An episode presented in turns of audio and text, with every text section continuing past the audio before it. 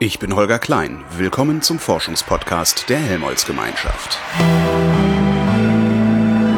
Resonator.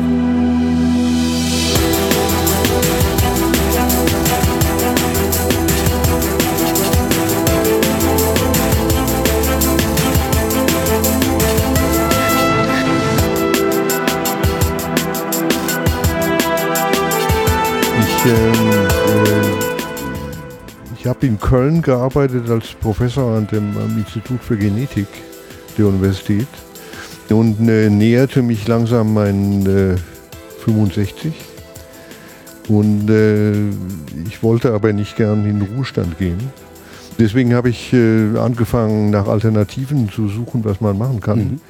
Dann habe ich äh, am Anfang angenommen, eine, eine habe ich angeboten bekommen, eine, eine Programmkoordinierungsstelle Ja. vom Europäischen Molekularbiologie-Laboratorium. Äh, das war so eine Außenstelle bei Rom.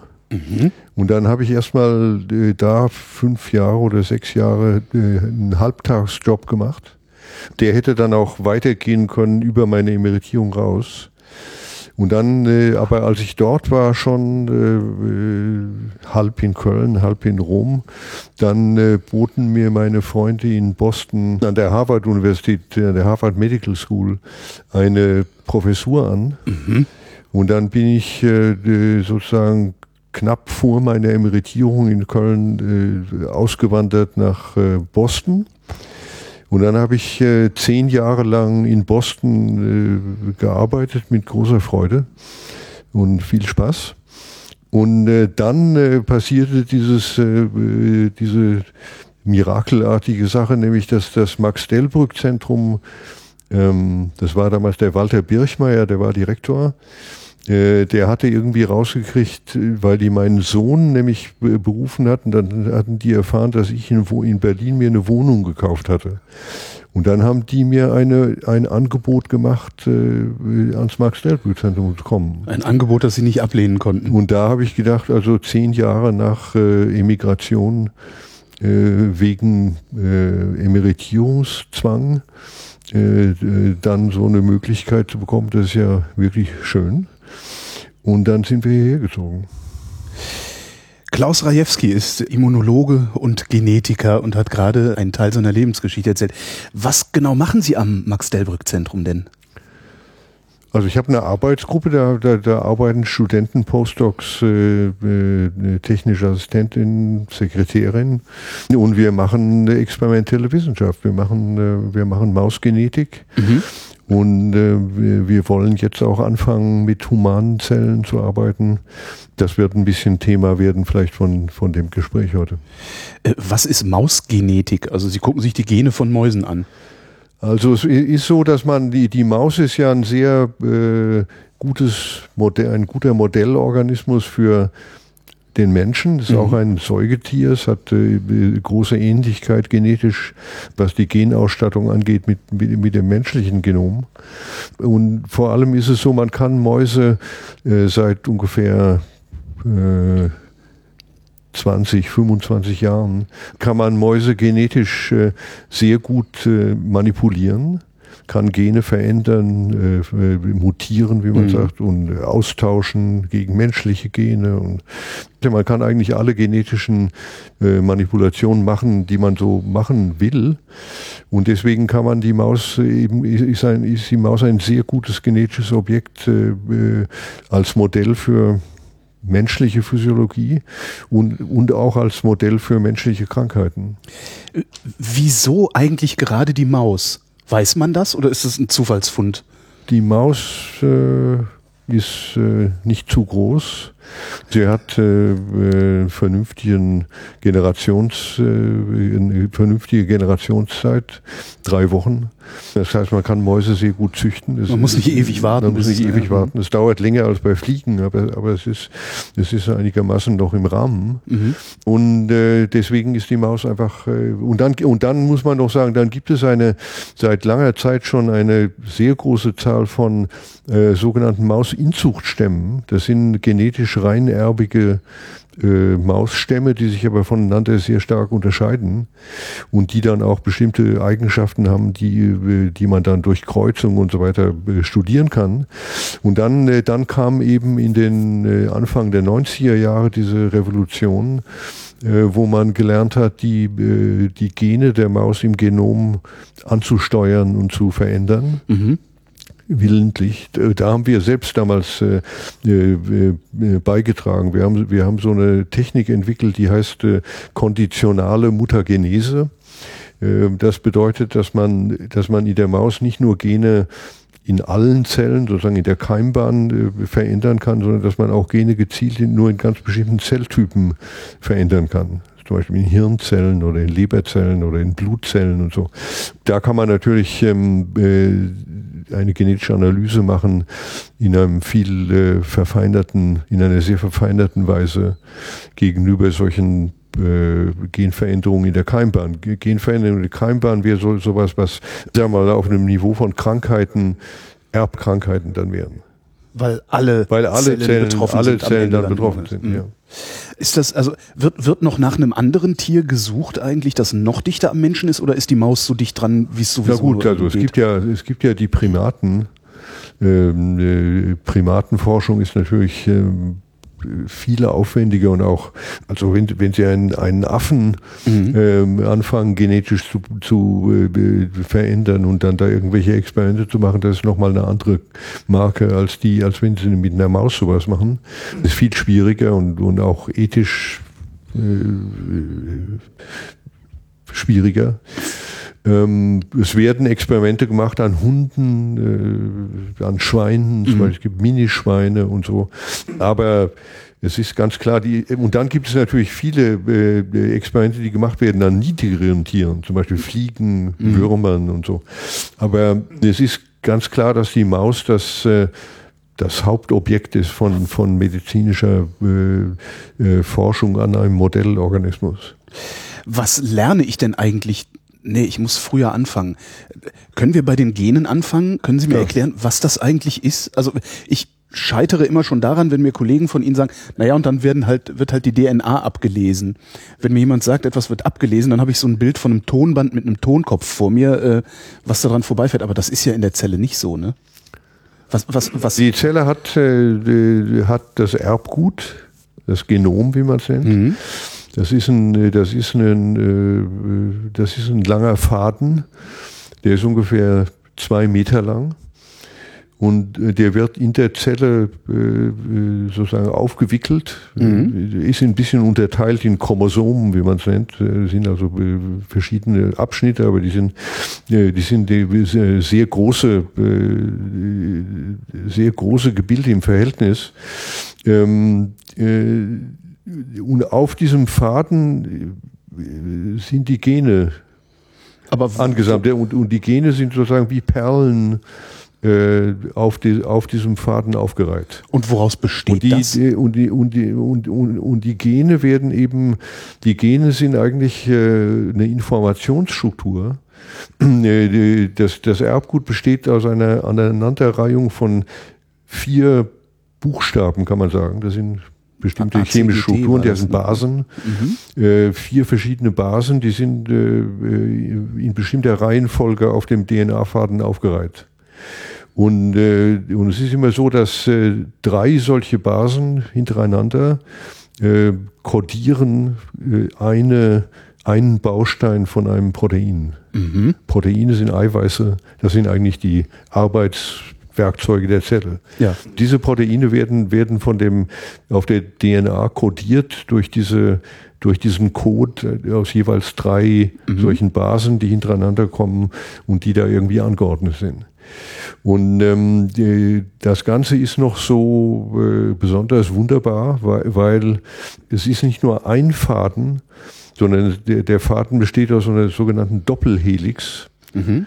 Äh, da sind zwei komplementäre Faden. Diese Basen können immer komplementär mit einer, mit einer anderen Base paaren sozusagen. Mhm. Und die sind da komplementär aufgereiht, sodass man einen Strang hat in einer Richtung und einen Gegenstrang in der anderen Richtung. Das ist so verschraubt in so einer Schraubenstruktur. Mhm. Das, äh, das ist ein genialer äh, Trick, weil äh, wenn man, man muss ja die DNA, äh, das Genom muss sich ja verdoppeln, wenn die Zelle sich teilt, muss ja ein neues Genom für die Tochterzelle irgendwie rauskommen. Und dann wird dieser und da Faden, wird der Faden getrennt. Der wird einfach getrennt und dann wird wieder der wird wieder für jeden einzelnen der Fäden ein Gegenfaden gemacht. Und dann sind plötzlich jetzt vier, zwei Doppelhelices da, der eine für die eine Zelle, der andere für die andere Zelle. Also und, das und, und woher, also wer, ähm, wie kommt die Zelle dann an die Information aus diesen drei Basen? Ja, okay. Also dann, äh, dann, äh, dann, dann, also wie, wie funktioniert Genexpression eigentlich, fragen Sie. Also wie, wie, wie wird das Gen in Protein übersetzt? Also ja, wie, genau. Wie kommt das zustande? Mhm. Das ist so, dass ähm, äh, das ist also ein sehr äh, komplizierter im Detail komplizierter Mechanismus, aber im Prinzip ist es so, dass, dass von dem, von der, von der DNA, dem, dem, äh, also dem Erbgut, wird erstmal ein sogenannter Botenstoff synthetisiert, eine RNA, Ribonukleinsäure, die das Gen ist, das nennt man äh, Desoxyribonukleinsäure wegen bestimmter Zucker, die da drin sind. Mhm. Äh, da gibt es also eine Botenstruktur, die heißt Ribonukleinsäure, RNA.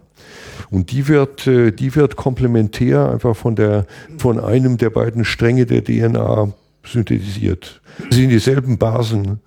Die werden komplementär einfach auch äh, dann da abgelesen sozusagen.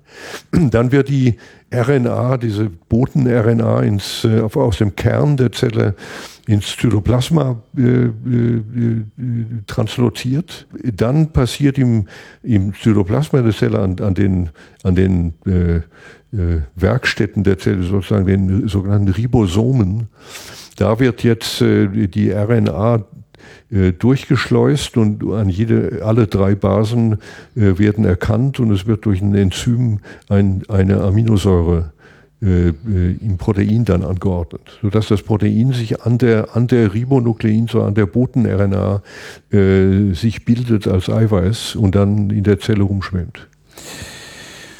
Woher weiß die Ribonukleinsäure, welchen Teil dieses, äh, dieser, dieses Stranges es an, an es ausliefern soll. Also weil ich würde jetzt eigentlich erwarten, ja. dass jetzt alles ausgeliefert wird und da so Nee, nee. Es wird die Ribonukleinsäure, da, da gibt es Signale, äh, die sagen, wo muss angefangen werden abzulesen und wo ist das Gen zu Ende. Und dann wird nur das Stück äh, in die Ribonukleinsäure, äh, in die RNA trans, trans transkribiert, wie man es nennt. Das, äh, das ist auch wieder ein sehr komplizierter Mechanismus, weil da wird dann nachher noch rumgeschnitten.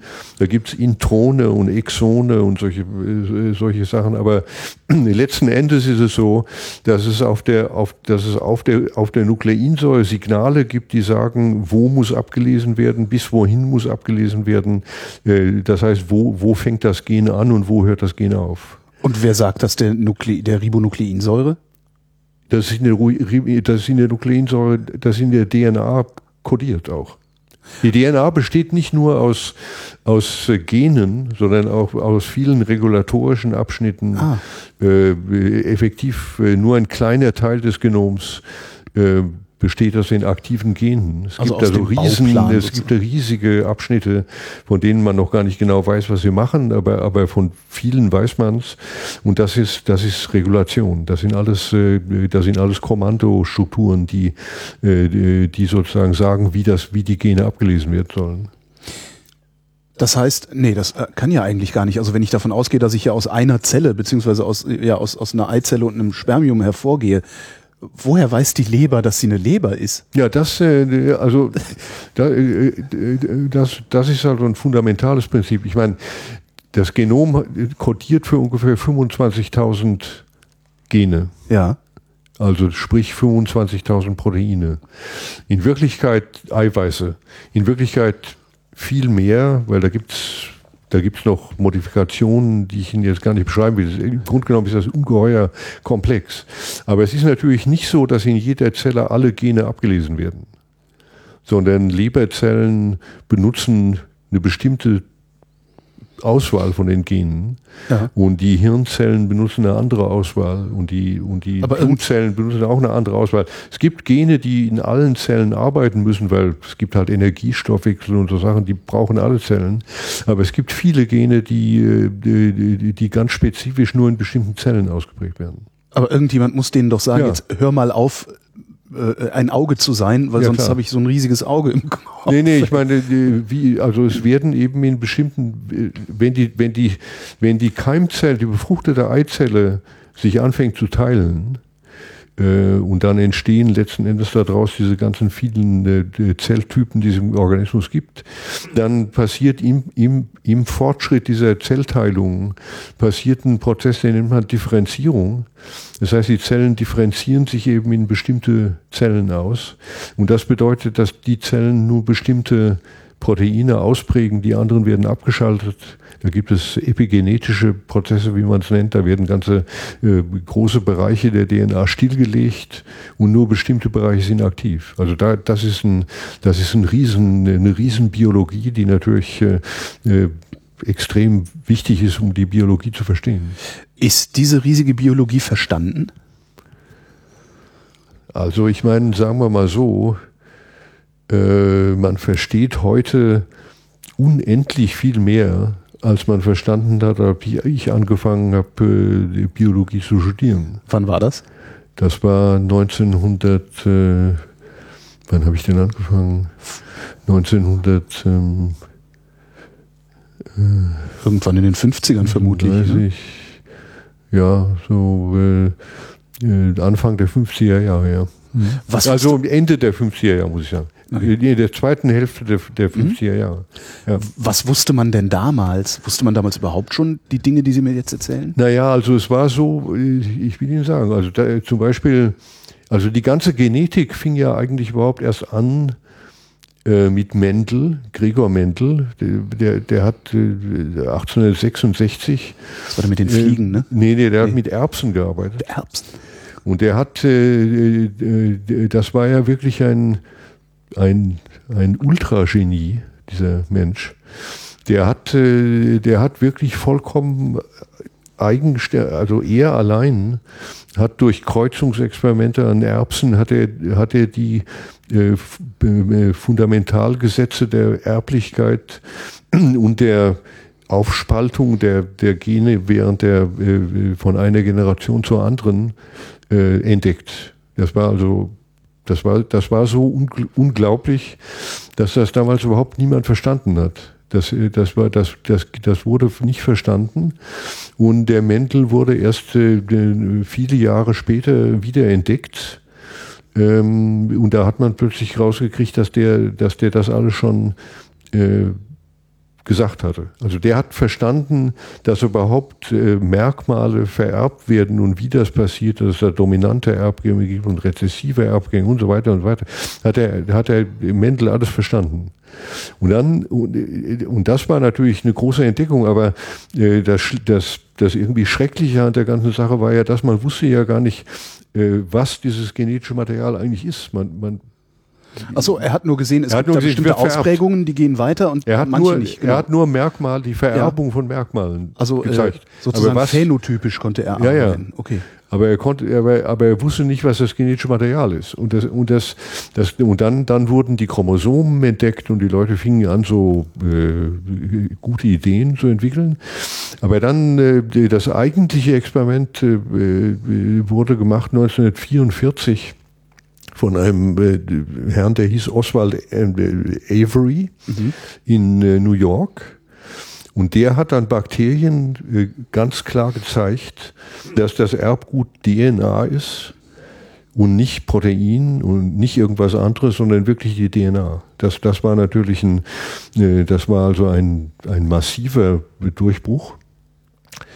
Äh, dann dauerte es noch bis 1953, dann, äh, dann kam äh, Watson und Crick mit der Doppelhelix. Mhm.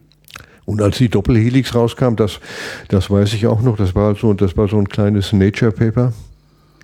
Ich meine, das war einfach ein, das war einfach ein Donnerschlag. Das war, da verstand man plötzlich, also im Grunde genommen verstand man da, äh, wie Erbmaterial von einer Zelle zur anderen weitergegeben wird und wie, wie, wie die Sache funktioniert. Dann, dann wurde geklärt der genetische Code, diese drei, drei mhm. Basencode.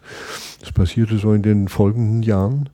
Und dann kam nochmal die große, äh, die große Zeit, wo ähm, man gelernt hat, mit DNA äh, zu arbeiten. Der, der, die sogenannte rekombinante äh, DNA-Technologie wurde da erfunden. Da konnte man plötzlich äh, Stücke von DNA spezifisch isolieren, mhm. Stücke des Genoms und wieder zusammenflicken und wieder woanders reinstecken und so weiter. Also dann, und dann fing man an auch zu sequenzieren. Man äh, hat also Techniken gefunden, wie man die Basensequenz äh, bestimmen kann. Und ähm, das waren aufregende Zeiten, muss man sagen.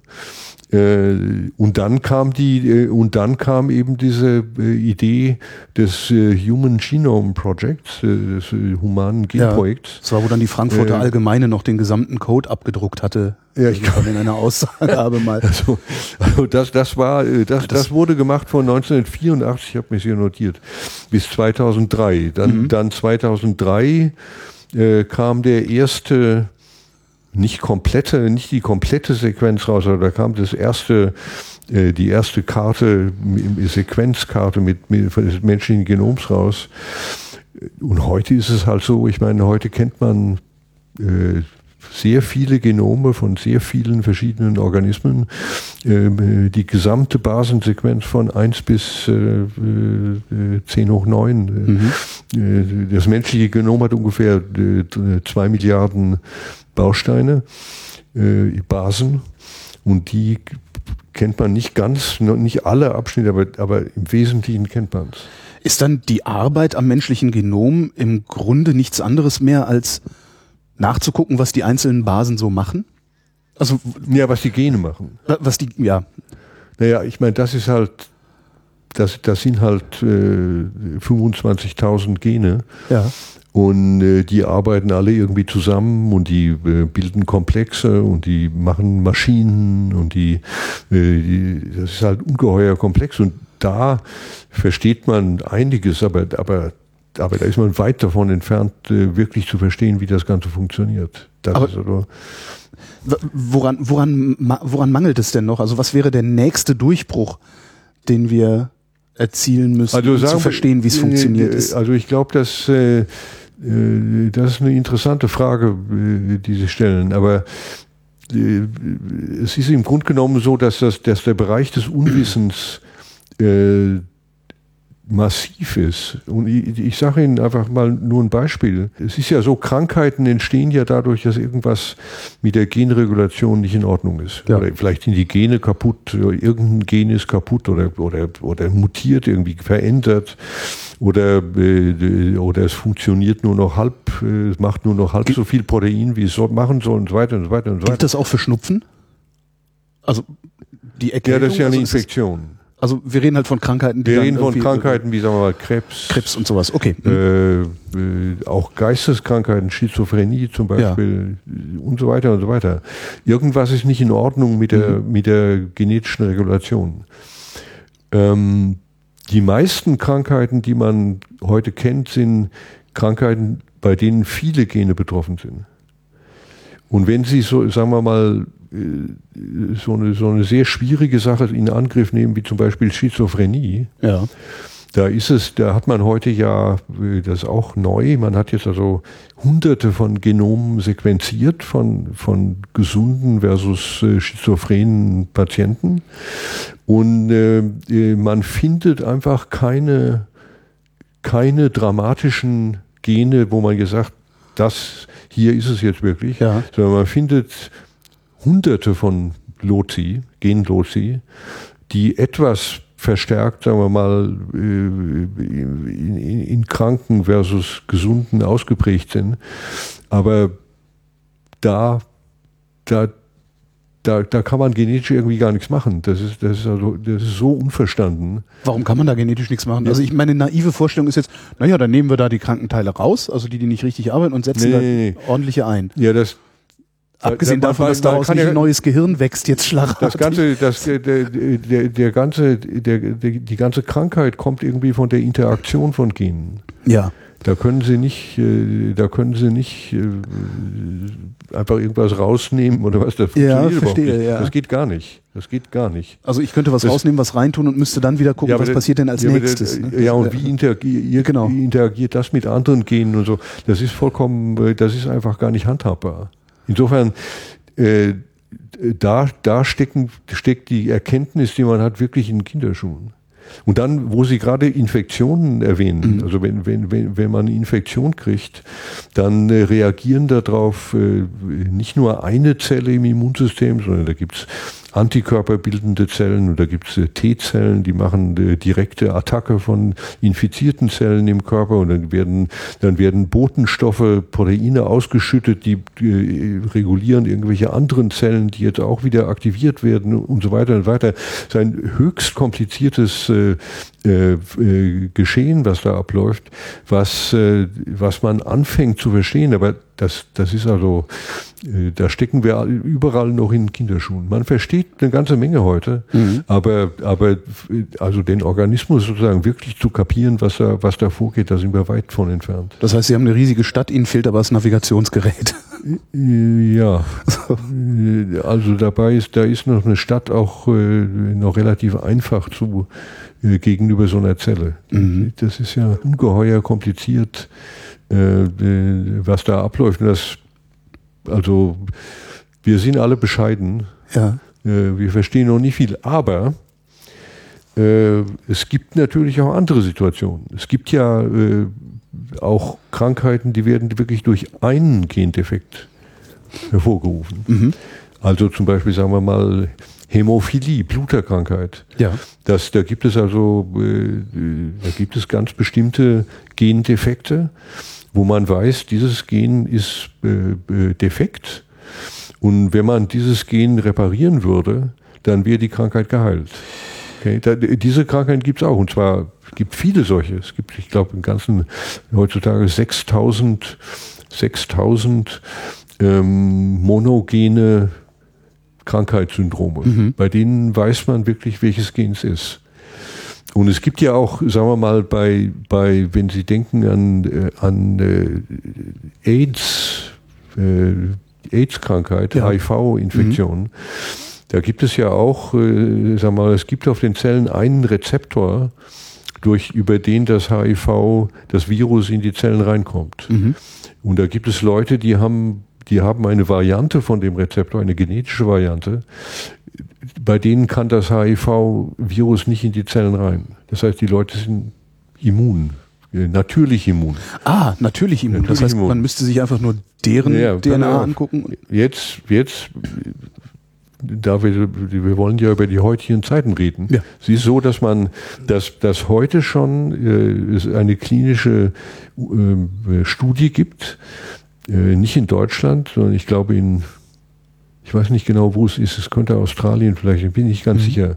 Aber es gibt eine Studie, wo man, äh, wo man äh, äh im, im hämopoetischen System, also im Blutsystem, ähm, äh, diesen mutierten Rezeptor eingebaut hat anstelle des normalen wo man das normale Gen ausgetauscht hat gegen dieses, äh, dieses, diese natürliche Variante, die es in Menschen auch gibt. Ja. Und äh, da sind jetzt, glaube ich, 80 Patienten gibt's, äh, bei denen man das gemacht hat. Und die, äh, die, die, die werden jetzt getestet, die müssten da so eigentlich alle äh, resistent sein gegen äh, HIV.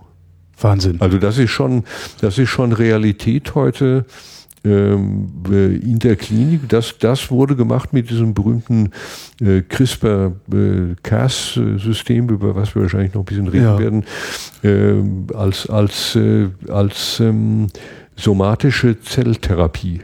So nennt man das. Was ich, also, wo baut man denn dieses, diese, dieses neue Gen ein? Also das verstehe ich irgendwie, weil das muss, durch, das muss sich nee. doch über meinen gesamten Körper oder durch meinen gesamten Körper verbreiten, diese Neuinformation, die ich da einbringe. Also es ist ja so beim Blutsystem, Hämopoietin-System.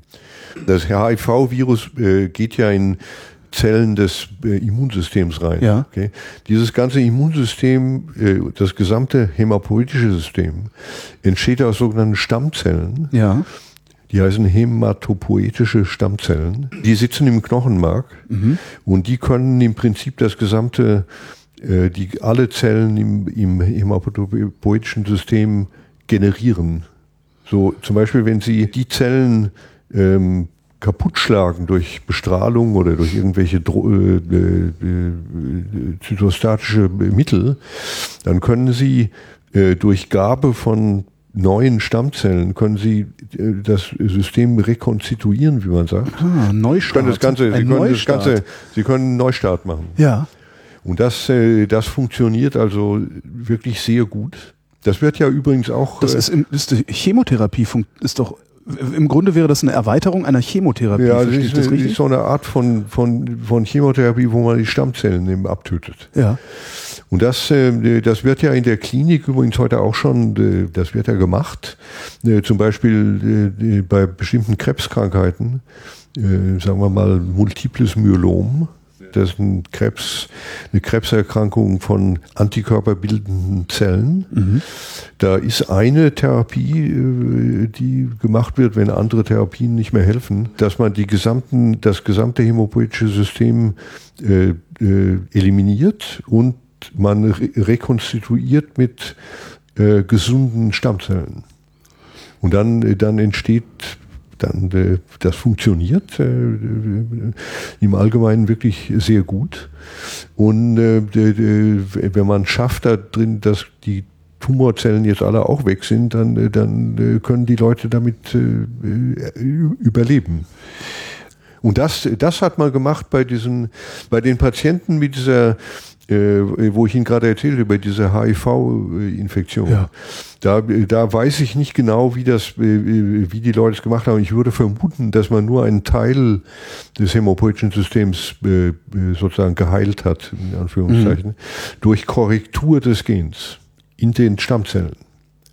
Und dann, äh, dann haben, machen die Leute eben jetzt diesen mutierten Rezeptor auf vielleicht nicht allen Zellen, aber im, im, im guten Teil der der Zellen im hämopoetischen System und dann sind jedenfalls diese Zellen resistent gegen die Virusinfektion. Wie, wie muss ich mir das technisch vorstellen? Also ähm, wird mir dann neues Knochenmark injiziert ja, ja, oder ja. okay, das ja, also neue Knochen, Knochenmarkszellen. Neue Knochenmarkszellen. Nicht, nicht, nicht das ganze Knochenmark, aber die, die Stammzellen. Ja. Aber das können ja nur wenige sein. Also angenommen, ich habe im Körper ein Liter Knochenmark, keine Ahnung, und bekomme dann zehn Milliliter äh, injiziert. Woher weiß der Rest, dass er sich gemäß der neuen Information zu verhalten, naja, die, weil keine alte mehr da ist. Ich will Ihnen sagen, wenn die, wenn die, wenn, wenn, wenn im hämopoetischen System zu wenig Zellen da sind, ja. dann, äh, dann werden Signale äh, geschickt an die Stammzellen, ja. dass die mehr äh, Nachkommenschaft machen müssen. Ah, okay. Und wenn da und wenn da, also wenn Bedarf ist, dann ja. dann machen die Stammzellen Nachschub. Und wenn da jetzt nur die neuen drin sind, dann ja, dann machen nur die das machen. die neuen das. Und wenn ich jetzt nicht in so einem System wie dem Blutsystem bin, sondern, weiß ich nicht, irgendeinen anderen, ja. irgendeine andere Krankheit habe, wie tausche ich da Zellen aus? Also ja. zerschieße ich dann die Leber und bringe neue Leberzellen? Ja, an? also, also äh, sagen wir mal, es gibt da, das sind alles Sachen, die kann man nicht pauschal äh, da gibt es keine Wundermittel, die immer die gleichen mhm. sind. Es ist zum Beispiel so, sagen wir mal, wenn Sie, wenn, wenn Sie eine Bluterkrankheit haben, ja. dann, äh, dann, dann guckt man nach, was für ein Typ Bluterkrankheit das ist und dann guckt man nach, welches Protein bei Ihnen, welches, welcher Eiweißkörper, der bei Blutgerinnung wichtig ist, fehlt bei ihnen. Mhm. Okay. Und dann, und dann würde man, würde man jetzt versuchen, und da äh, ist es auch schon so, da laufen schon klinische Studien jetzt, da, da, da versucht man dann äh, das intakte Gen irgendwo in Zellen reinzubringen, wo das, wo es einfach nur ausgeprägt wird. Ah. Es muss ja nicht unbedingt äh, an, der, an, der, an der richtigen Stelle sitzen. Es muss ja nur irgendwo sitzen, wo es wirklich, wo so es ausgeprägt wird und das Protein gemacht wird. Also den, sozusagen den Keim der Revolution in die Gesellschaft tragen, sozusagen. Ja, also dass man einfach so, hier, guck mal, das geht auch und dann überlegt sich Naja, nur der, also man versucht an eine Stelle zu setzen, wo eben auch viel Genexpression passiert. Ja. Das heißt, dann, dann, dann ist das ja, dann ist ja das Ziel erreicht eigentlich. Und das ist so, dass man, dass man heute mit, mit diesen modernen äh, Geneditierungstechniken kann man das im Prinzip machen. Es ist alles noch nicht so ganz hundertprozentig äh, fantastisch, aber da ist, da herrscht eine ungeheure Aufbruchstimmung jetzt. Wann wäre Weil, es denn hundertprozentig fantastisch? Naja, also da müssen wir jetzt auf diese, auf diese Editierungstechniken im Detail eingehen. Mhm. Das können wir natürlich machen. Es, es gibt heute so ähm, also früher war das so, dass man, äh, wenn man ein bestimmtes Gen treffen wollte und irgendwie korrigieren, dann war das äh, sehr schwierig. Man kann das machen. In Mäusen wurde das, also haben wir das alle gemacht seit Jahrzehnten schon. Aber es war eine sehr schwierige Technik, weil es, weil es immer seltene Ereignisse waren. Man kann das mal in eine Zelle hinkriegen und dann muss man aber die Zelle selektionieren und da muss man dann, äh, das kann man nicht so, als, als Therapie in der Klinik war das irgendwie ja. nicht so richtig äh, machbar. Ist das was, was Sie unter Mikroskop machen? Nein, nein, nein. Das, das ist noch, äh, noch ja, viel kleiner, ja? Mikroskop auch, aber, aber äh, das, das dreht sich im Wesentlichen um, um genetische Techniken, mhm. die man in Zellkultur gemacht hat und dann, zum Beispiel in Mäusen äh, macht man das so, dass man, äh, dass es äh, ähm, embryonale Stammzellen gibt, die kann man in Kultur halten, in Zellkultur. Mhm. Und dann kann man aus den Zellen Mäuse machen. Mhm. Man kann die Zellen transferieren in, äh, in, in, bestimmte Embryonalstadien von Mäusen und dann kann man letzten Endes daraus eine ganze Maus generieren. Und da kann man, wenn man dann in einer solchen Zelle mal geschafft hat, ein Gen zu korrigieren, dann kann man eine Maus machen, in der das Gen korrigiert ist. Und wie korrigieren Sie das?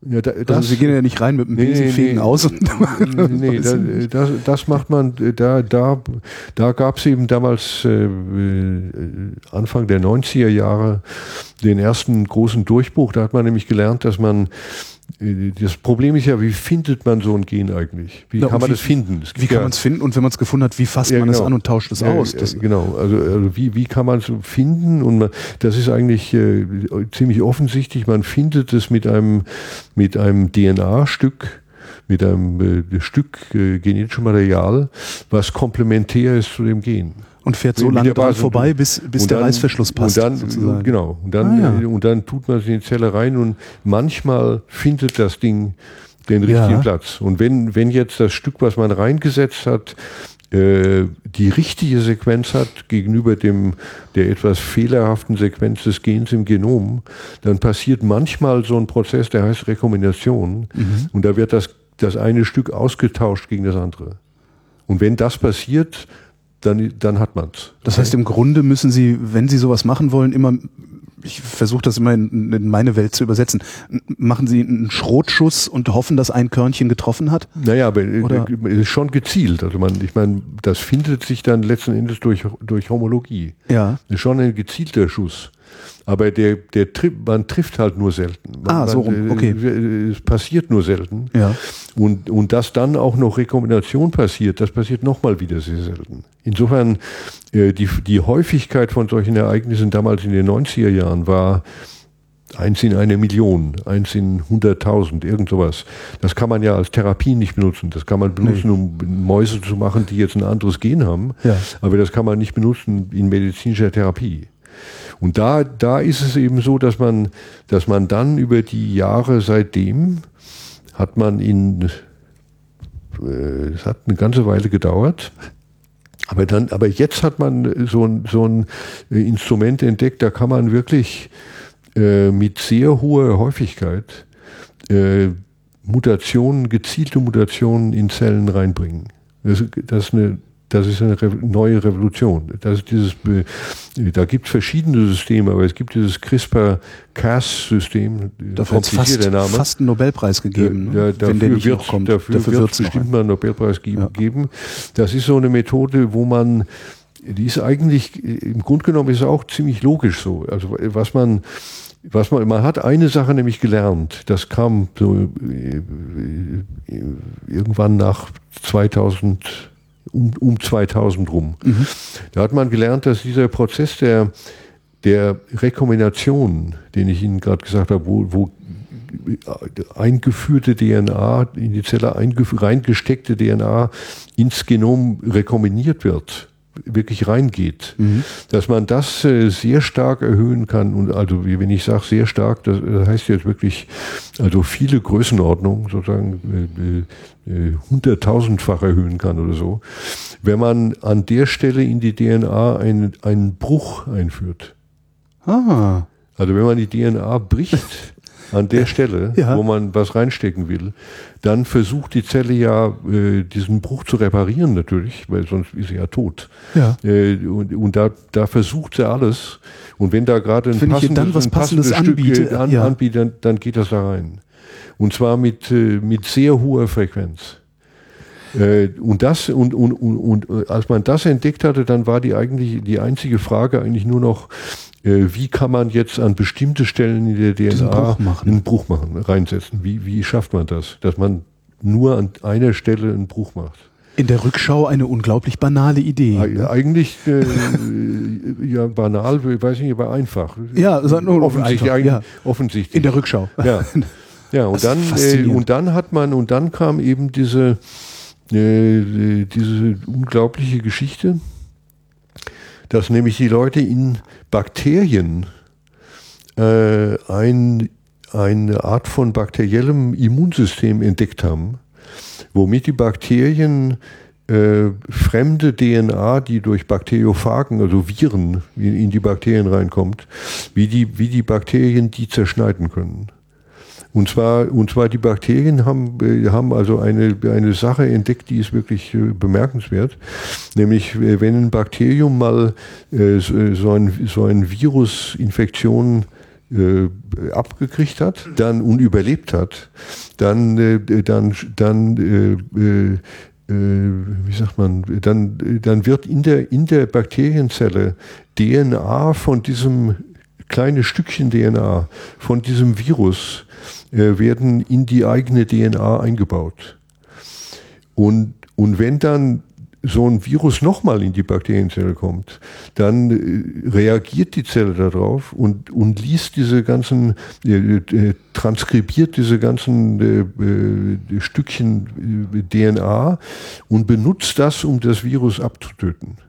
Und zwar, das, das passiert durch einen Mechanismus, wo diese kleinen Stückchen RNA jetzt, die von diesen in, inkorporierten viralen DNA-Stückchen kommen, dass das mit einer Nuklease, mit einer Bakterienschneide, mit einem Bakterienschneideenzym zusammen sich lagert und dann, und dann die, die Virus-DNA schneidet.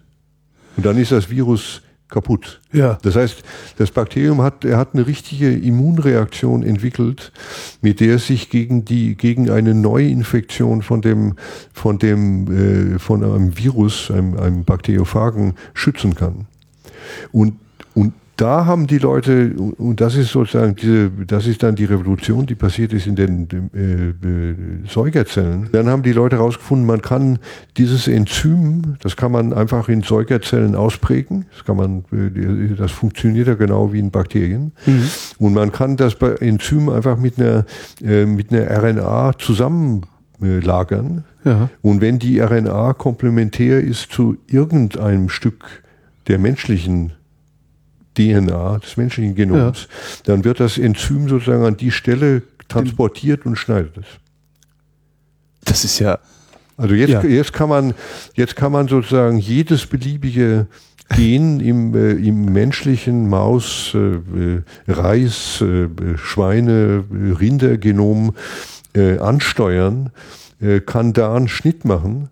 Und wenn man dann, äh, äh, und dann wird an der Stelle entweder das Gen inaktiviert, wird repar- repariert, aber irgendwie schlecht, wird, wird so zusammengeflickt irgendwie, dann ist das Gen im Allgemeinen kaputt. Oder man kann ein, eine, eine, eine, eine intakte DNA da reintun und kann das da an die Stelle reinsetzen lassen.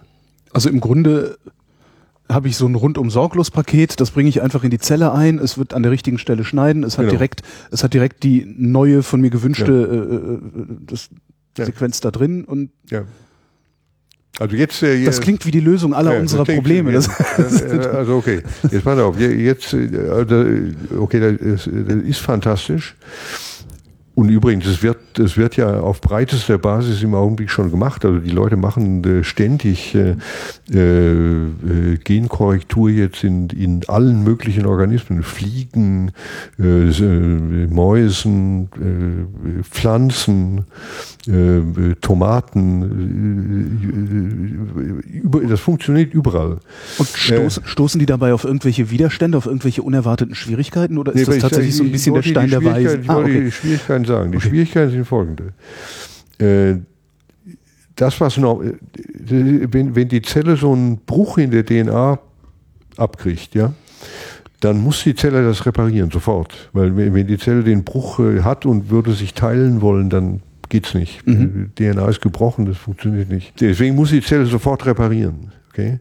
Die Zelle hat, hat aber hat verschiedene, die Zelle hat eine, eine Unzahl von Reparaturmechanismen entwickelt, um effizient DNA Schäden zu reparieren. Mhm. Okay? Die, die beiden hauptsächlichen Wege, die es gibt, sind, das sind zwei. Äh, der eine heißt äh, äh, nicht homologe Endverbindung.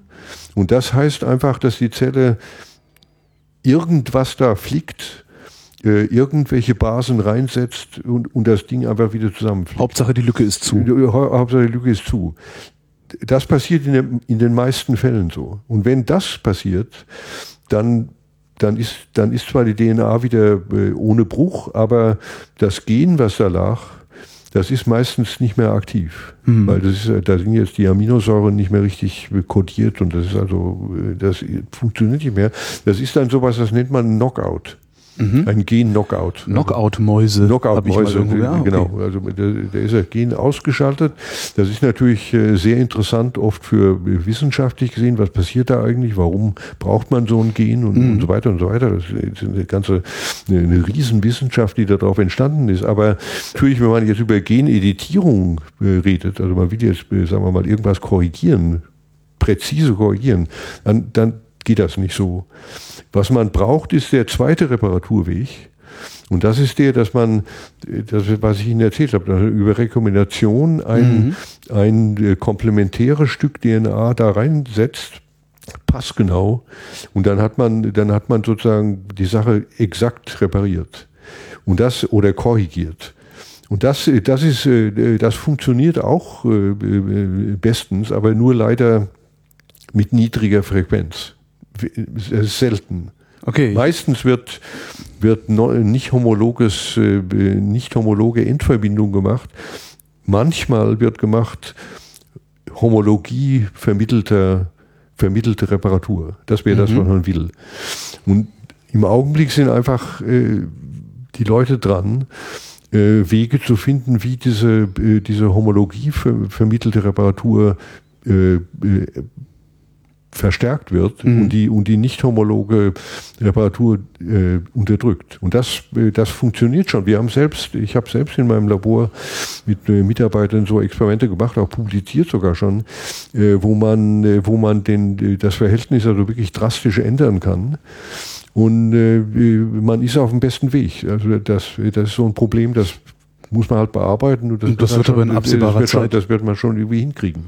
Also das ist die eine Sache.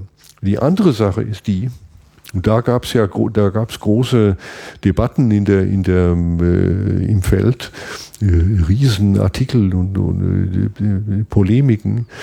Ist natürlich so, wenn, wenn dieses, äh, dieses CRISPR-Cas-System, was ich Ihnen gerade äh, versucht habe zu erklären, wenn, wenn man das macht, das ist natürlich nicht hundertprozentig immer nur an der richtigen Stelle. Mhm. Weil das Genom ist so groß, da gibt es ähnliche Sequenzen irgendwo anders, äh, Off-Targets, wie man es nennt. Also das Ding geht nicht an, die, an das richtige Ziel, sondern es geht irgendwo anders hin. Und wenn es da schneidet, dann passiert halt irgendwas, was man eigentlich nicht gewollt hat. Ja. Also man muss, man, man muss irgendwie erreichen, dass die Technik so genau wird, dass die, die, die, äh, dass Fehler nicht passieren. Ja. Und da muss man sagen, äh, da hat man auch gedacht am Anfang, das ist ja ganz schlimm, das Genom ist so groß und da sind so viele ähnliche Sequenzen drin und, und, und so weiter und so weiter. Aber inzwischen machen, da haben die Leute schon, äh, da gibt es jetzt Publikationen, wo die Leute etwas veränderte äh, Schneideenzyme äh, machen durch auch wieder durch genetische Manipulation, die viel genauer arbeiten als die, die man vorher kannte. Es gibt jetzt schon Publikationen, da sagen die Leute, da sind praktisch keine Off-Target-Effekte mehr da. Es, es schneidet nur noch an der richtigen Stelle.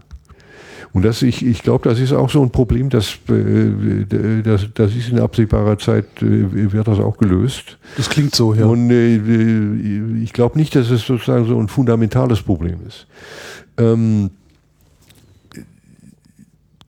man muss ja auch noch eine Sache dazu sagen, man kann, also wenn man, wenn man so an Stammzelltherapie denkt, also mhm. wie zum Beispiel bei diesen hämopoetischen Stammzellen oder Muskelstammzellen oder so, ähm, oder auch zentralen nervösen Stammzellen, dann äh, kann man, dann, dann wird man ja die Zellen in der Hand haben und man kann die Zellen ja testen, nachdem man die Mutagenese, nachdem man mutiert hat, ob das wirklich, ja, da, ob das wirklich intakt ist oder, oder ob das nicht intakt ist. Also man hat ja, ja genau. eine Möglichkeit, das zu, zu kontrollieren. Jedenfalls sehr weitgehend. Man kann, man, es ist ja heute so unglaublich, die Technologie ist ja so entwickelt. Man kann ja heute Früher hat man immer, wenn man mal ein Gen sequenziert hat, hat man gedacht, man ist schon ganz toll. Heute ist das so, wenn Sie, äh, wenn Sie, sagen wir mal, eine Mausmutante machen, dann lassen Sie einfach das ganze Genom sequenzieren. Das, äh, das dauert zwei Tage. Äh, die Kosten davon sind erheblich runtergegangen. Ist das, ist das was, ein Automat, der das, das macht? Da werfe ich eine Zelle rein? Das sind, Maschinen, das sind Maschinen, die die DNA sequenzieren. Wie machen die das? Ja, das ist halt eine ganze Welt. Ich meine, darauf basiert das ganze Humangenom-Projekt äh, auf diesen oh. Sequenziermaschinen. Die, die Sequenziermaschinen entwickeln sich heute äh, in einer äh, rasanten Weise. Es gibt, äh, es gibt jedes Jahr eine neue Maschine, nicht eine, sondern viele. Es gibt viele verschiedene Prinzipien, nach denen das passiert. Ein Prinzip ist zum Beispiel so, dass man, dass man die DNA dass man sozusagen direkt verfolgt, mikroskopisch mit Lichtblitzen, wenn an der DNA eine Base inkorporiert, am Gegenstrang eine neue Base inkorporiert wird. Dann, gibt es so einen Lichtblitz und dann äh, und das wird registriert. ah, über einen Detektor kann also man kann man kann also das das geht mit einer wahnsinnigen Geschwindigkeit und äh, also mit einer unwahrscheinlichen Präzision und äh, und man kann also ganze Genome heute äh, eben sequenzieren. Das ist kein kein Problem mehr. Früher ja. das Human Genome Project hat 20 Jahre gedauert, aber heute sind das, äh, äh, ist das sozusagen gängige Technologie. Das mhm. läuft so. Man hat ja Möglichkeiten, das zu kontrollieren. Insofern, ähm, also ich, ich war ja neulich auf diesem, es gab ja so ein Meeting, eine Konferenz äh, im Dezember in Washington, in, in den USA, Washington DC, mhm. an der National Academy. Da, das war ein Riesenmeeting. Das hieß äh, äh der internationale Gipfel über Geneditierung. Da kam, da kam äh, die amerikanische Akademie hat das gemacht, die chinesische Akademie, die, die, die britische äh, Akademie waren Vertreter von allen anderen Akademien da, auch Deutschen, aus Deutschland, Leopoldina. Das war ein Expertenmeeting, äh, wo also sozusagen die ethischen, äh, rechtlichen und ähm, wissenschaftlichen Aspekte des, der Geneditierung bei Menschen äh, diskutiert wurden. Okay? Und es war so ein super Meeting, das war, das war, das war, äh, das war ganz toll. Ich war selbst übrigens äh, daran beteiligt. Ich, ich, ich hatte nämlich die Ehre, äh, den Einführungsvortrag zu halten über die Geschichte, wie sich das Ganze so entwickelt hat. Ja. Das war auch sehr interessant, äh, das sich mal wieder so vor Augen zu führen, diese, diese unglaubliche Geschichte. Aber was äh, sozusagen der, der Schlussstrich unter dieses Meeting war irgendwie vollkommen klar. Das war der, dass die dass da eine, eine Woge auf äh, uns zukommt von interessantester medizinischer Anwendung. Das, ist also ein Riesenfeld, was sich da ergibt. Und zwar, äh, was basiert auf der, auf der genetischen Veränderung, Reparatur von Genen in somatischen Zellen. Also zum Beispiel in Stammzellen. Also im, im, in einem Patienten äh, unbeschränkt auf den Patienten. Also, Individuelle Medizin äh, sozusagen. Äh, also da, da, da, da passiert also eine, eine Revolution. Ja. Ähm, ich sage Ihnen ein Beispiel noch, gerade sind erschienen in Science, einem von den großen Journalen, sind erschienen drei, äh, drei Arbeiten, wo drei Gruppen parallel praktisch also ganz ähnliche Experimente gemacht haben über eine Krankheit, die man, äh, die viele Leute kennen, nämlich die Duchenne'sche äh, Muskeldystrophie. Mhm. Das ist also eine schreckliche Krankheit, äh, die gar nicht so selten ist, wo, ähm, wo die Patienten auf der, aufgrund von einer Punktmutation in einem, in einem Gen eine Muskelschwäche haben. Und wenn man diese Punktmutationen kuriert, dann, dann entwickeln sich die Muskeln normal. Und äh, was diese Leute da gemacht haben, die haben noch nicht Therapie gemacht in Menschen, aber die hatten ein Mausmodell, ja. in dem genau dieselbe Mutation in der Maus ist. Und die, diese Mäuse haben genau dasselbe, was die Menschen haben, nämlich die haben schwache Muskeln und ja. können nicht richtig operieren. Und da haben die, äh, diese Leute haben da mit diesem CRISPR-System äh, äh, in der Maus diese Mutation äh, korrigiert. Natürlich nicht in allen Muskelzellen, aber, aber in, in, in der guten Fraktion, äh, äh, guten Teil der Muskelzellen. Und die Mäuse haben wirklich wieder äh, erstarkte Muskeln bekommen. Konnte man messen. Die, die, die Muskeln äh, bildeten jetzt wieder, äh, waren wieder kräftiger. In, das, und das, und das, in diesen Arbeiten wurde das gemacht äh, von der einen Gruppe in sogenannten Muskelstammzellen und die anderen Gruppen haben es gemacht einfach direkt in die, in die differenzierten Muskeln, in differenzierten Muskelzellen. Und ich meine, also das kann man heute noch nicht in Menschen machen, aber warum nicht? Äh, ja, also man muss halt in der Medizin muss man halt sehr hohe Standards anlegen. Ja. Klar, also, aber, aber, aber es ist so, wenn, wenn man sich vorstellt, man wäre ein Duchenne-Patient und man würde das lesen, ich würde als nächstes also, zum, zum MDC fahren würde, und sagen, hier, mach genau, das mal mit mir. Ganz genau. Mir aus. also ich will damit eigentlich nur sagen, das ist, das ist so eine Sache, die steht irgendwie vor der Tür. Ja. Das ist so. Und es war halt die, die große Debatte in, in, in Washington bei diesem Meeting war eigentlich gar nicht das, sondern da hat man gesagt, das ist klar, dass das kommt. Da gibt es ja äh, viele Anwendungen, Sichelzellanämie, da, laufen überall schon, äh, schon, also in vielen Fällen laufen schon klinische erste Studien, um das zu machen. Hauptsache ähm, Punktmutation, habe ich verstanden. Ja, ja, also hauptsächlich eben, äh, hauptsächlich in Fällen, wo wirklich ein Gen ja. eine Krankheit macht. Ja. Ein Gen verändert, das macht die Krankheit. So wie das eine Multigen-Angelegenheit wird, wird die Sache sehr, sehr schwierig. Das also aber es ist dann vermutlich auch nur noch eine Frage ja, der Zeit. Ne? Nee, aber äh, also das, äh, da, da, da bin ich sehr vorsichtig. Ich meine, das, mhm. das wird sofort extrem kompliziert. Aber es gibt halt viele Fälle, wo, wo solche Krankheiten wirklich da sind. Es gibt ja diese Krankheiten. Ja. Und dann kommt Krebs und da gibt es dann diese, die, diese Onkogene und da gibt es manchmal Onkogene, von denen man weiß, die sind ganz entscheidend für die Tumorzelle so, und so weiter und so weiter. Es gibt ja es gibt ja so viel. Aber die, die, große, äh, die große Debatte passierte eigentlich bei diesem Meeting über die sogenannte Keimbahntherapie. Mhm. Also wie ist denn das jetzt, wenn man äh, menschliche Keimzellen korrigiert? Dann, äh, dann ist ja also das ist ja eigentlich ideal. Man, äh, sagen wir mal, Huntington-Krankheit, äh, ja. da ist ein Gen auch, äh, korrigiert das.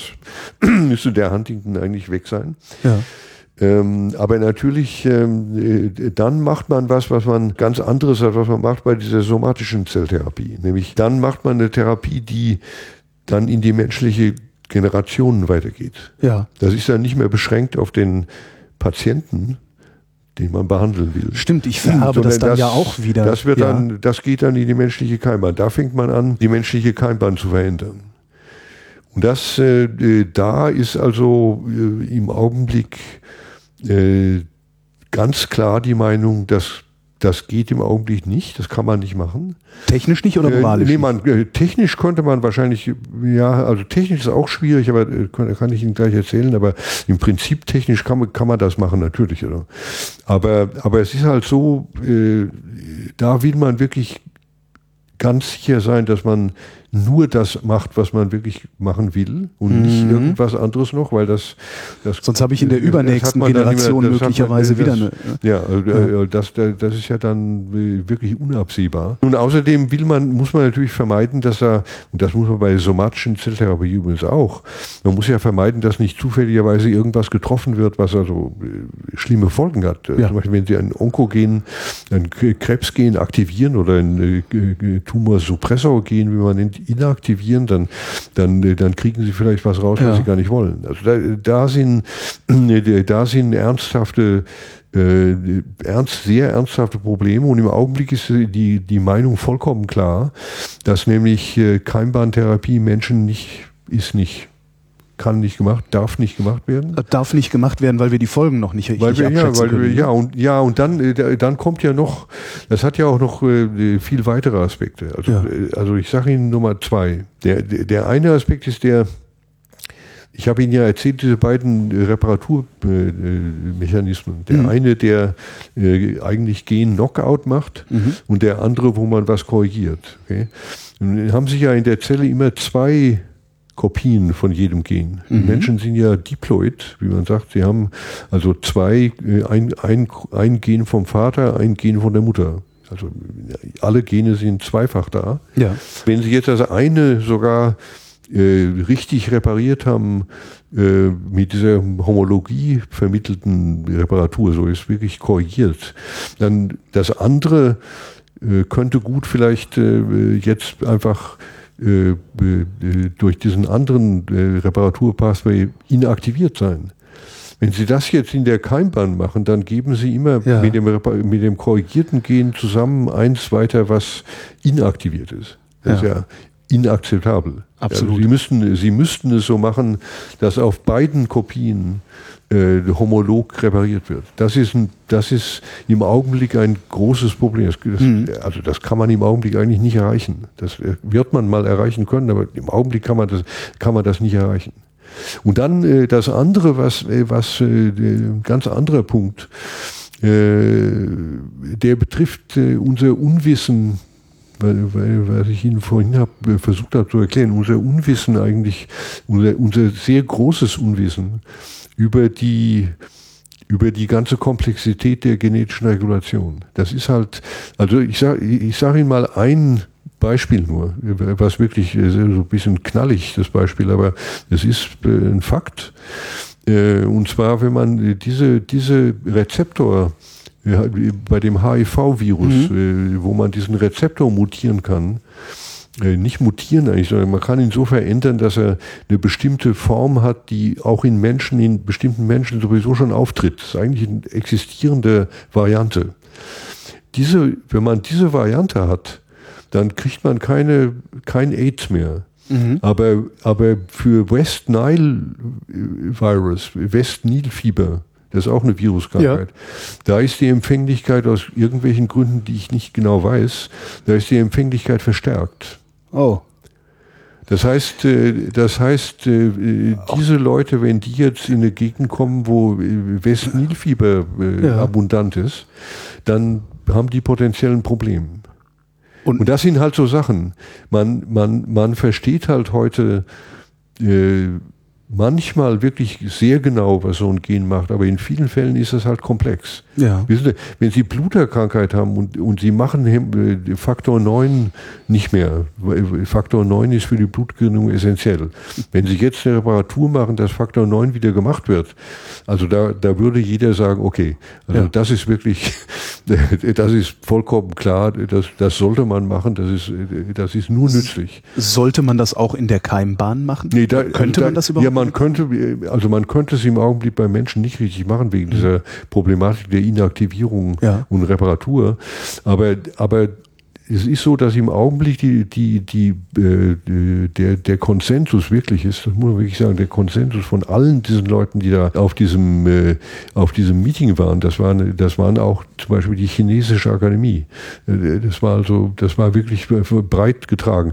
War, dass man heute, dass heute Keimbahntherapie einfach nicht, nicht erlaubt werden kann.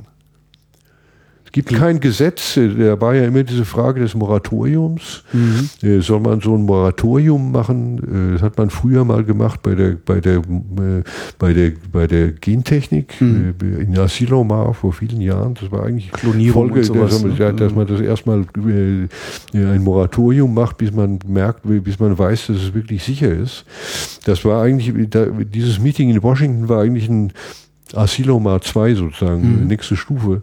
Die Leute waren äh, fast, äh, fast unisono gegen Moratorium.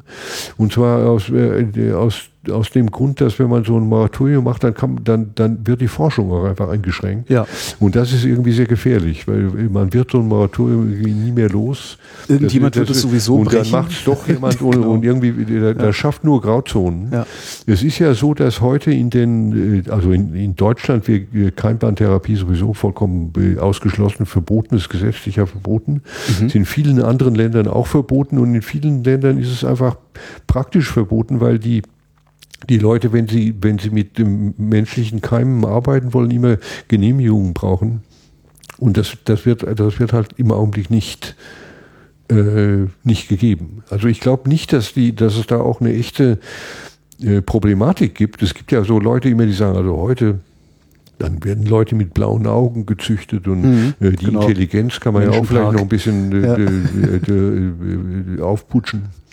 So, ich glaube, das ist im Augenblick vollkommen irreal. Das ist, äh, das, das ist, äh, das ist irgend so ein Gespenst, was es eigentlich gar nicht gibt, weil keiner es macht. Es, ist, es kommt noch eine Sache dazu. Diese, diese ganze Keimbahntherapie.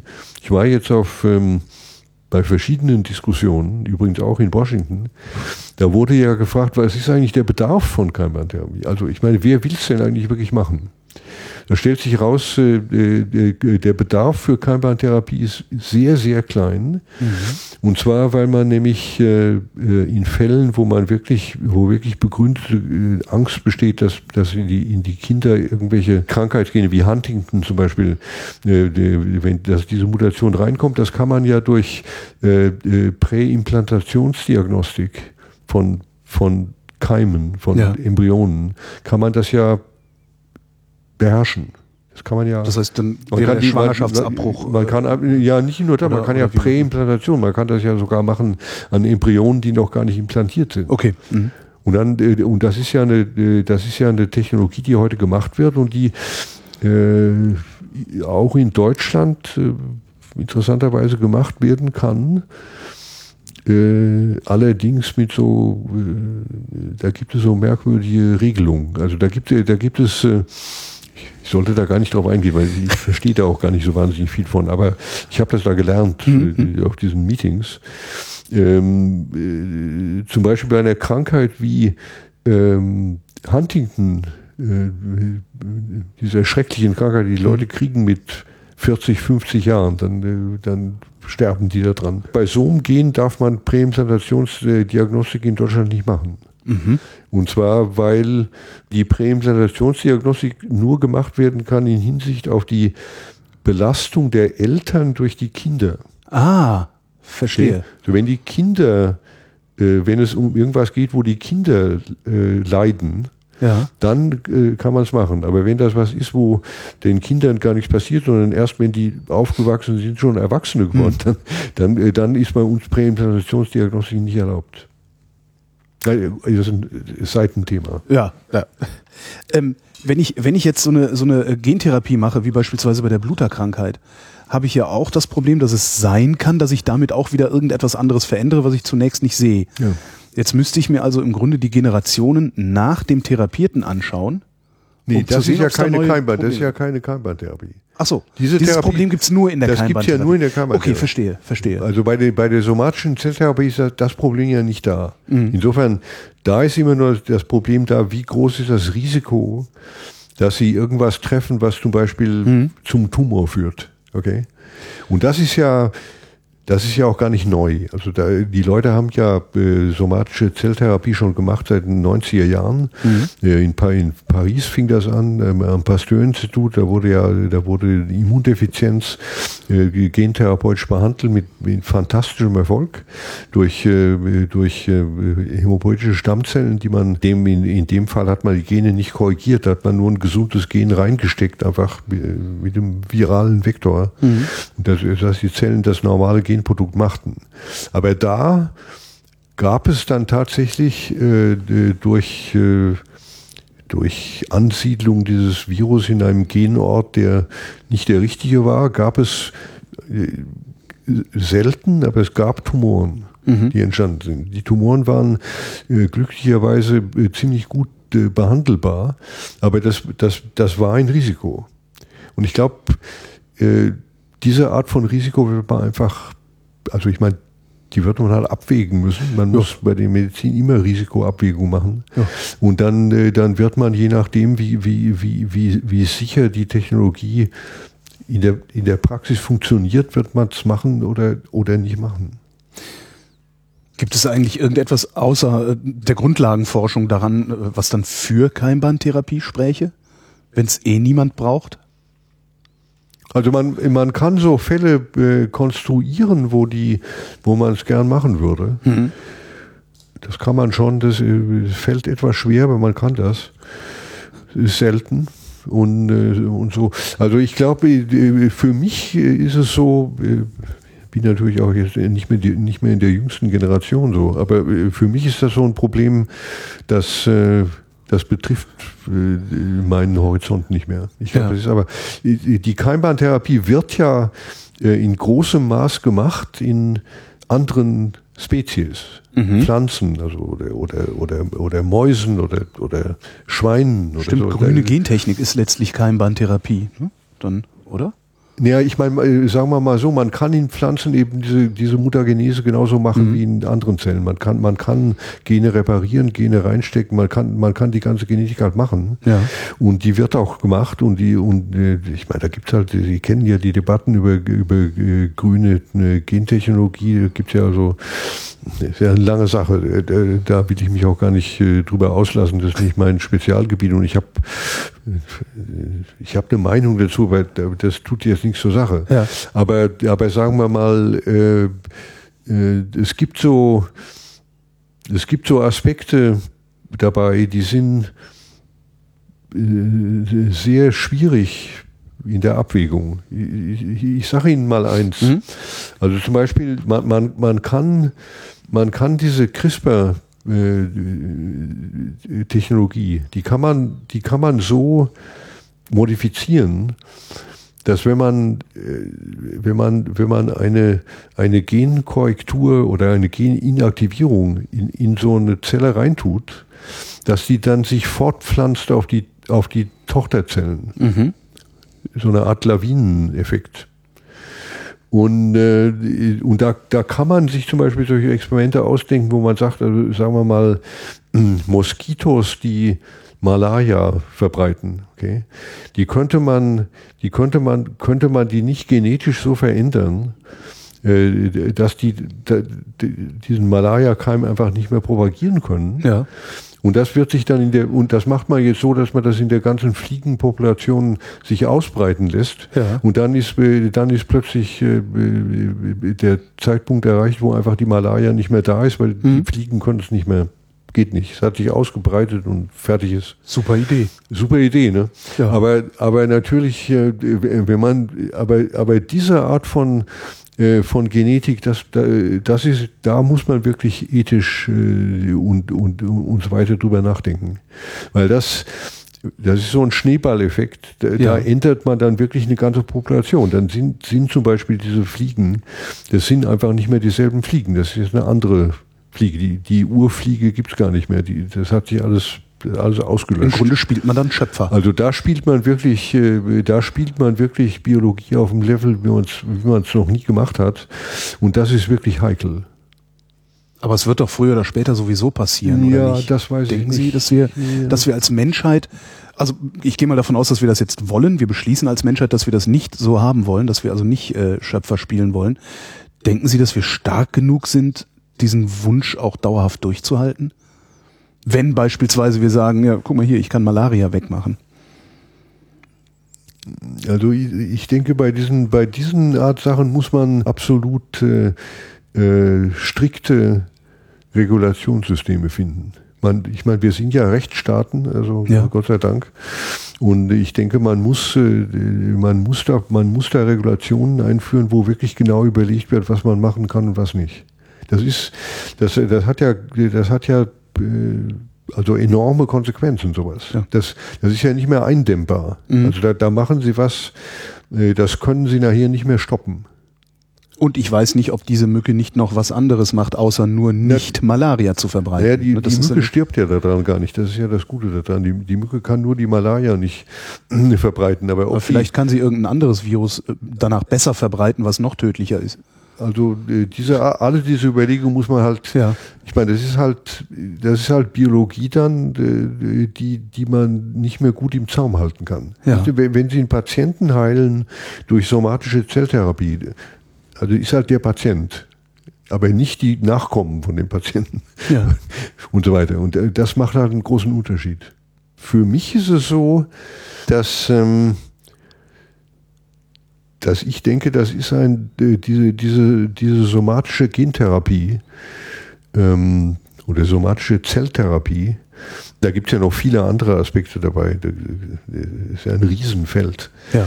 Ähm, das ist, das ist eine, eine, eine, eine, eine unglaubliche medizinische Chance, die, äh, äh die man ergreifen muss. Die Deutsch, Deutschland liegt da nicht gut im Feld. Das wollte ich gerade fragen. Liegt nicht Verbaut uns irgendetwas diese Chance zu ergreifen? Also, also absolut. Also zum Beispiel, äh, zum Beispiel in Deutschland ist es ja so, man kann äh, mit, mit menschlichen embryonalen Stammzellen äh, nur in sehr begrenztem Maß arbeiten.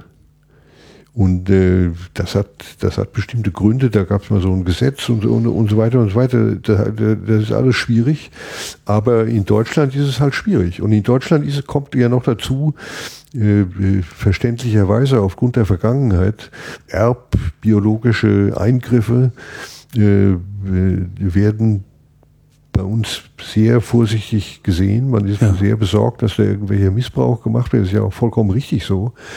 Aber äh, das sollte eben nicht dazu führen, dass man, dass man diese, diese offensichtlichen äh, medizinischen äh, Möglichkeiten jetzt einfach äh, nicht nutzt. Nicht nutzt. Mhm. Ich finde, ich finde, das müsste hierzulande auch wirklich passieren. Das passiert natürlich auch. Ist ja nicht so, ist ja nicht alles tabu. Aber ich finde, man müsste das verstärken. Und ich denke zum Beispiel in Berlin hier, wir haben dieses äh, äh, Berliner äh, Institute of Health, mhm. BIH. Da äh, denke ich, ist eine, eine Chance. Wie ist denn da die Regelung überhaupt, wenn man an, an menschlichen Stammzellen forschen will? Also das, äh, äh, Sie sagen jetzt nicht Embryonen. Ach so. Sie sagten embryonale Stammzellen, das war das Problem. Ne? Ja, Menschliche also Stammzelle. Nee, nee, Stammzellen, so hämopoetische Stammzellen, ja. da, da können, das können. Ich meinte embryonale ja, Stammzellen. Ja, ja, nee, nee, embryonale Stammzellen. Das, das gab doch irgendwie so eine seltsame Regelung, dass man nur welche verwenden darf, die von vor 2000 genau. und irgendwas. Warum regelt man das so? Ja, das, das, ich glaube, das lässt sich nur verstehen aufgrund der damaligen, als diese Regelung gemacht wurde, aus der damaligen Aufregung über dieses äh, über dieses Feld. Also es ist noch ein politisches Datum. Das war eine, das da war eine, naja, da war ja die, da gab es ja, es gibt ja bei uns diese Ethikkommission mhm. und ja, hat beraten und so weiter. Da gibt, gibt viele Stimmen. Es wird ja viele abgewogen, ist ja auch gut so. Ja. Aber äh, ich denke, man muss halt äh, die Zeit steht nicht still. Klaus Rajewski, vielen Dank.